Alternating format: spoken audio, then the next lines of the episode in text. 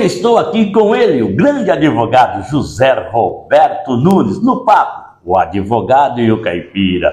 É, bom dia, né, doutor? Bom dia, seu Leonardo, tudo bem? Doutor José Roberto Nunes, eu já conheço há 22 anos, desde que o doutor era estagiário do doutor Faustino, né? Faustini, doutor Faustini, isso, procurador do Estado, nobre procurador do Estado. É, o senhor começou na procuradoria também, fez estágio lá, né, doutor? Exatamente. É, primeiramente, bom dia, Léo. Tenho essa liberdade de o chamar carinhosamente de Léo, senhor Leonardo.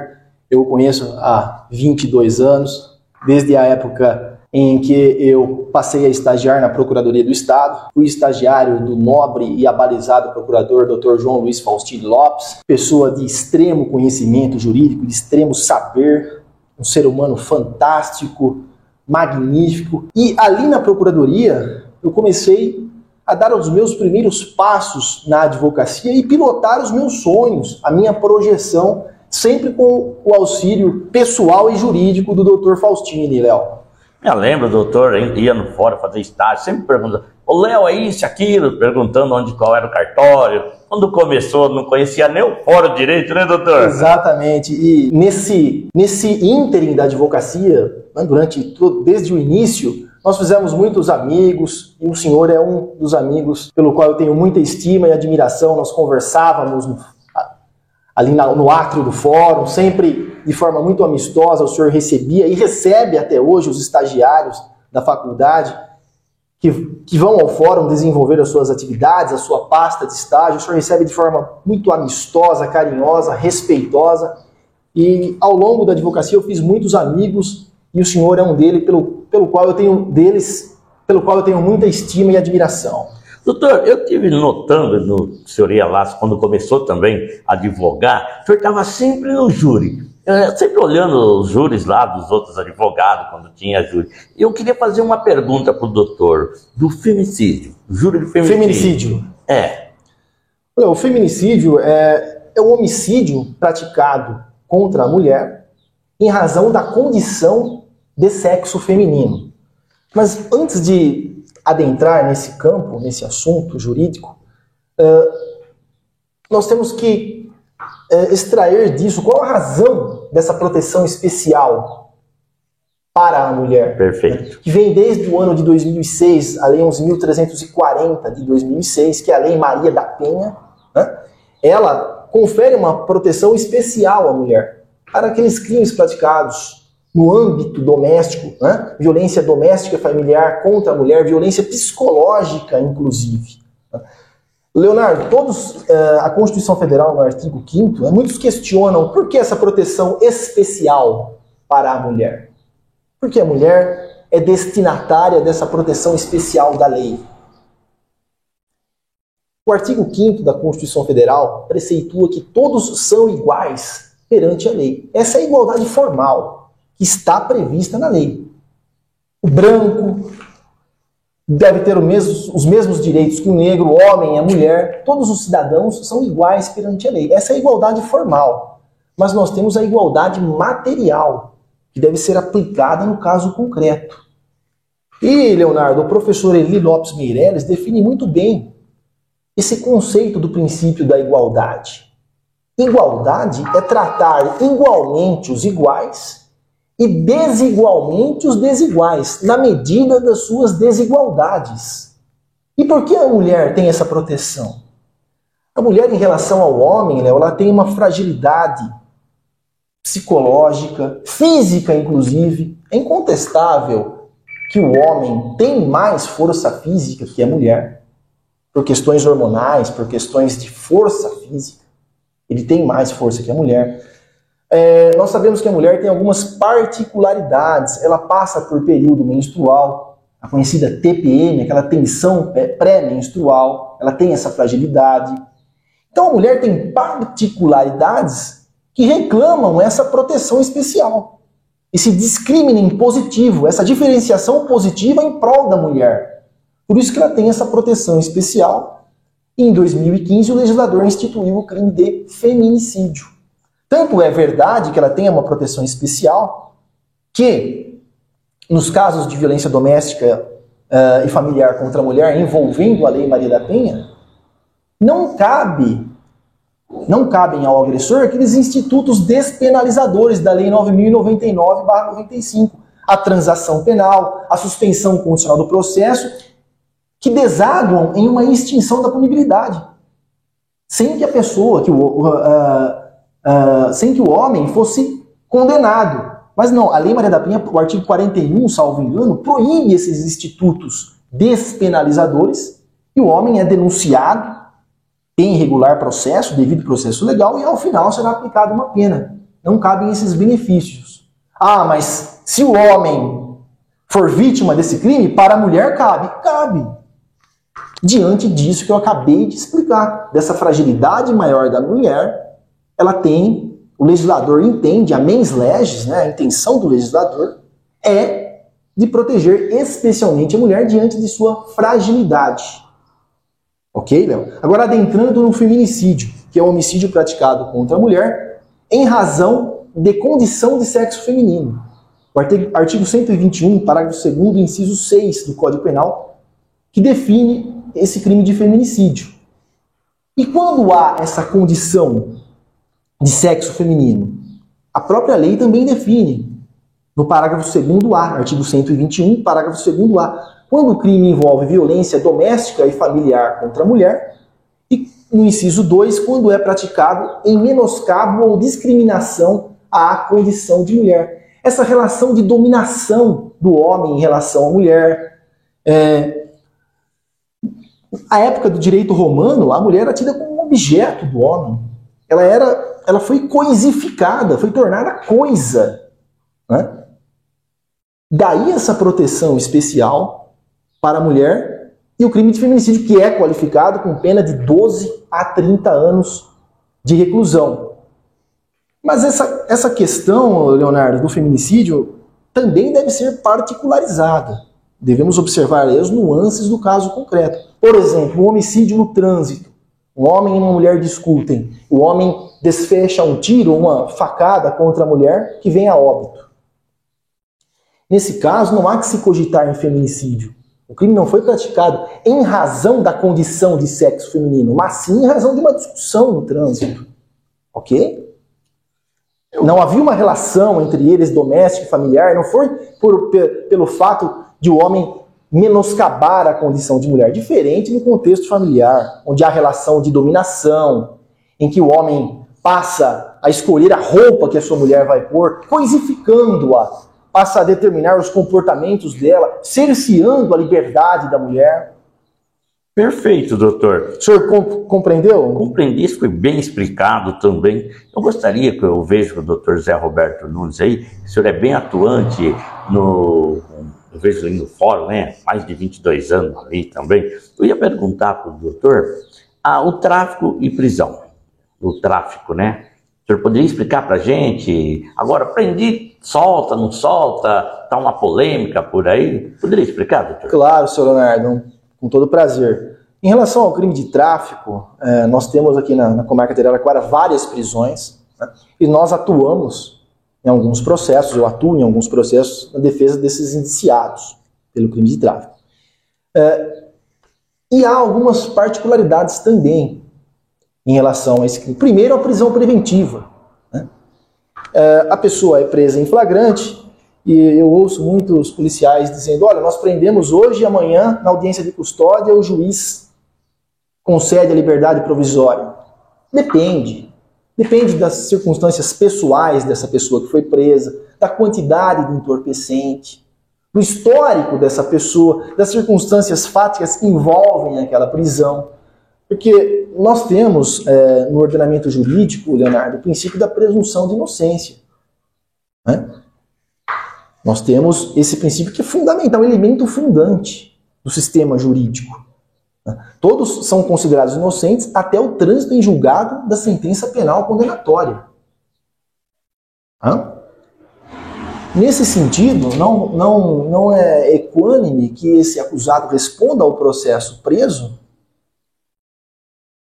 diante uh, da aplicação desse princípio e, e, vou além. A lei uh, eh, 11.343 de 2006 prevê alguns benefícios quando da prolação da sentença. Por exemplo, no parágrafo 4 se o indiciado, se o réu é primário, eh, não registra antecedentes e não é envolvido com organização criminosa, né, não é uma pessoa que se dedique ao crime, que trilha o caminho do crime, ele tem direito à redução da pena de um sexto a dois terços, com imposição de regime aberto e substituição da pena privativa de liberdade por restritiva de direitos.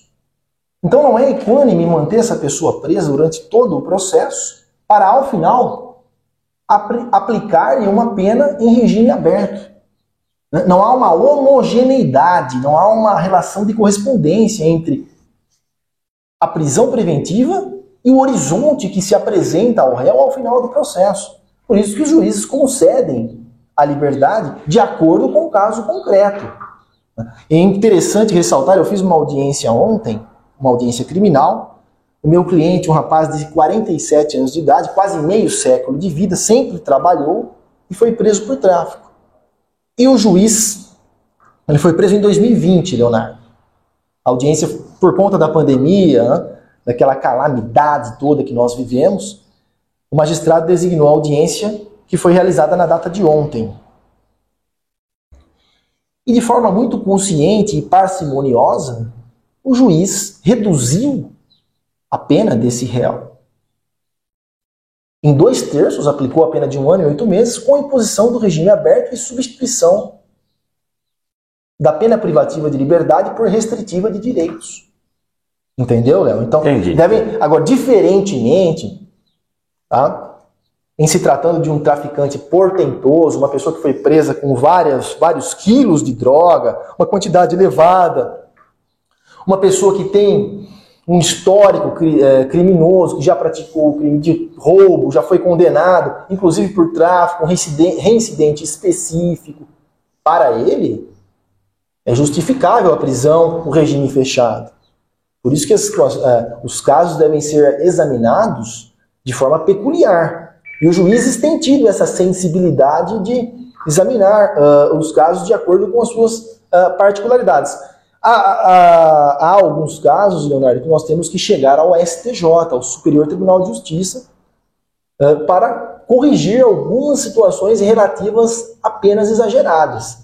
E o COLEM do Superior Tribunal de Justiça, é, inclusive em sede de habeas corpus, atacando sem, uh, o, o, o, os acórdãos do, do, Tribunal de Justiça de São Paulo, né? E revendo essa dosimetria da pena, o STJ tem concedido uh, as ordens impetradas, os mandamos impetrados por este advogado para corrigir a pena, readequar, para que a pena seja proporcional ao caso concreto. Muito se fala em prisão, Léo, mas a pena tem três papéis fundamentais, que é o preventivo, prevenção geral, para que as pessoas tenham medo e não pratiquem crime, para que todos os cidadãos não pratiquem. Prevenção especial, que é aquela aplicável que incide a pena ao caso concreto, quando a pessoa é presa. E o retributivo, que é o segundo papel da pena, retribuição ao mal praticado. E o terceiro papel, Leonardo, que é o fundamental, senhor Leonardo, que é o papel ressocializador da pena. Né? Essa pessoa um dia irá retornar para a sociedade. Nós não temos no Brasil a pena de morte, salvo em caso de guerra declarada. Mas em uma situação de normalidade, nós não temos pena de morte. Essa pessoa um dia irá retornar ao seio da sociedade. Por isso que nós temos o papel ressocializador em forma de reinserir essa pessoa paulatinamente, gradativamente, ao seio da sociedade. E o doutor tem, tem visto o doutor, é um advogado atuante aqui Obrigado, na comarca de Araraquara, na região também, né, doutor? Sim, graças Várias regiões, eu vejo o pessoal aí também. Doutor, eu queria, é, sei que agora vou entrar num assunto, não sei se o doutor quiser responder, fique à vontade. Claro. O ataque à justiça, o STF, poderia me falar um pouco sobre isso daí? O que o senhor acha? Como advogado, como advogado, eu deixo claro de proêmio, de início, eu sou completamente contra esses ataques. Contra. Isso para mim é uma, é, configura uma absurdidade sem tamanho. Leonardo, desde o início da minha carreira, como advogado, eu observava isso é, no estágio com o abalizado procurador Dr. João Luiz Faustino Lopes, e também tive a oportunidade de trabalhar com o Dr. Rui Ribeiro de Magalhães, juiz de direito. Em alguns processos nós fizemos parcerias. E juiz de júri. Sim. E o Dr. João é, Faustini me passou todos uh, uh, toda a forma de atuar em um processo, para e passo, passo a passo. E o Dr. João, um ser fantástico que é, sempre nos transmitiu a ideia de que o assistido e o advogado devem respeitar o juiz, respeitar o promotor de justiça. Nós podemos discordar das teses do Ministério Público, mas nós respeitamos a instituição, a importância dos promotores para a sociedade. Né? Eu, inclusive, oriento uh, os meus clientes, isso desde quando eu comecei a advogar. É, a respeitarem o juiz durante o interrogatório. Eu oriento, olha, por favor, chame, é, antes de, de, de, começar o ato, nós temos uma entrevista reservada. O senhor lembra na sala? Sim, tem a sala. Nós íamos a celinha do fórum, a antiga celinha, né? Os advogados se entrevistam reservadamente é, com o cliente, isso por uma prerrogativa nossa, né, dos advogados, antes da audiência, e nós orientamos. E eu tenho, antes de começar a falar do mérito do processo, eu tenho esse costume, olha, senhor, por, por gentileza, respeite o juiz, Trate-o como doutor, chame-o de doutor. Se não lembrar que algumas pessoas, Leonardo, são simples e não, e não conseguem, por conta disso, falar excelência. Né? Então, por favor, se não lembrar, trate o magistrado como doutor, o promotor como doutor. Explique os fatos. Doutor, aconteceu isso. É a oportunidade que a pessoa tem para se explicar.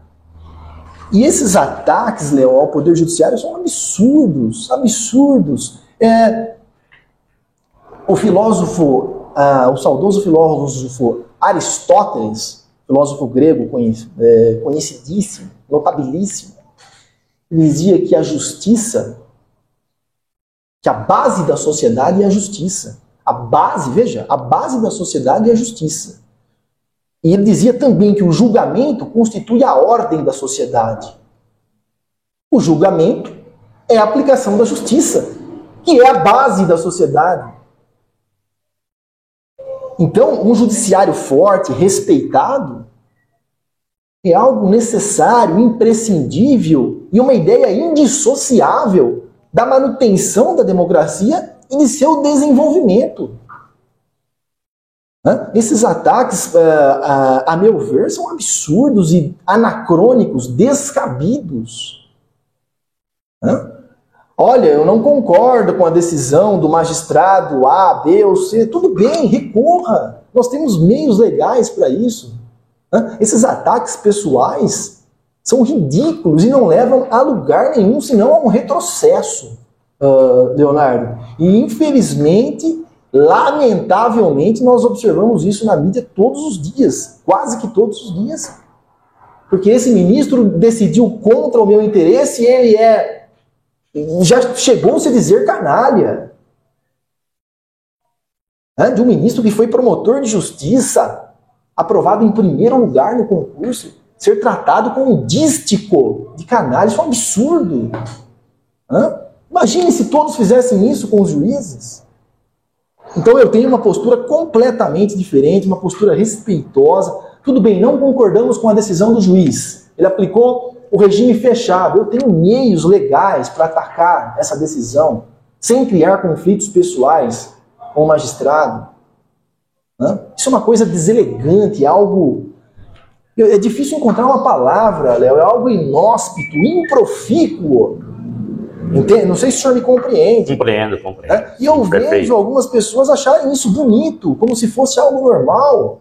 Passou a ser normal isso. Não pode. Né? Uma sociedade é, justa, livre solidária depende de um judiciário forte para a manutenção da democracia, para a manutenção da ordem. Como eu posso atacar os juízes?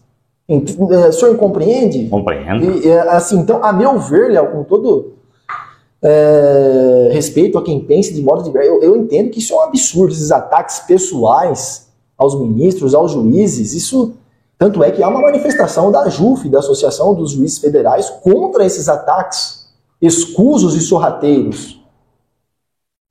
Perfeito. Tá? Nós, nós entendemos que isso deve ser cessado imediatamente. Perfeito, doutor. Eu acho que deu. Porque, porque o senhor imagina se os advogados ou as pessoas, porque a decisão é desfavorável, passar a atacar, entende?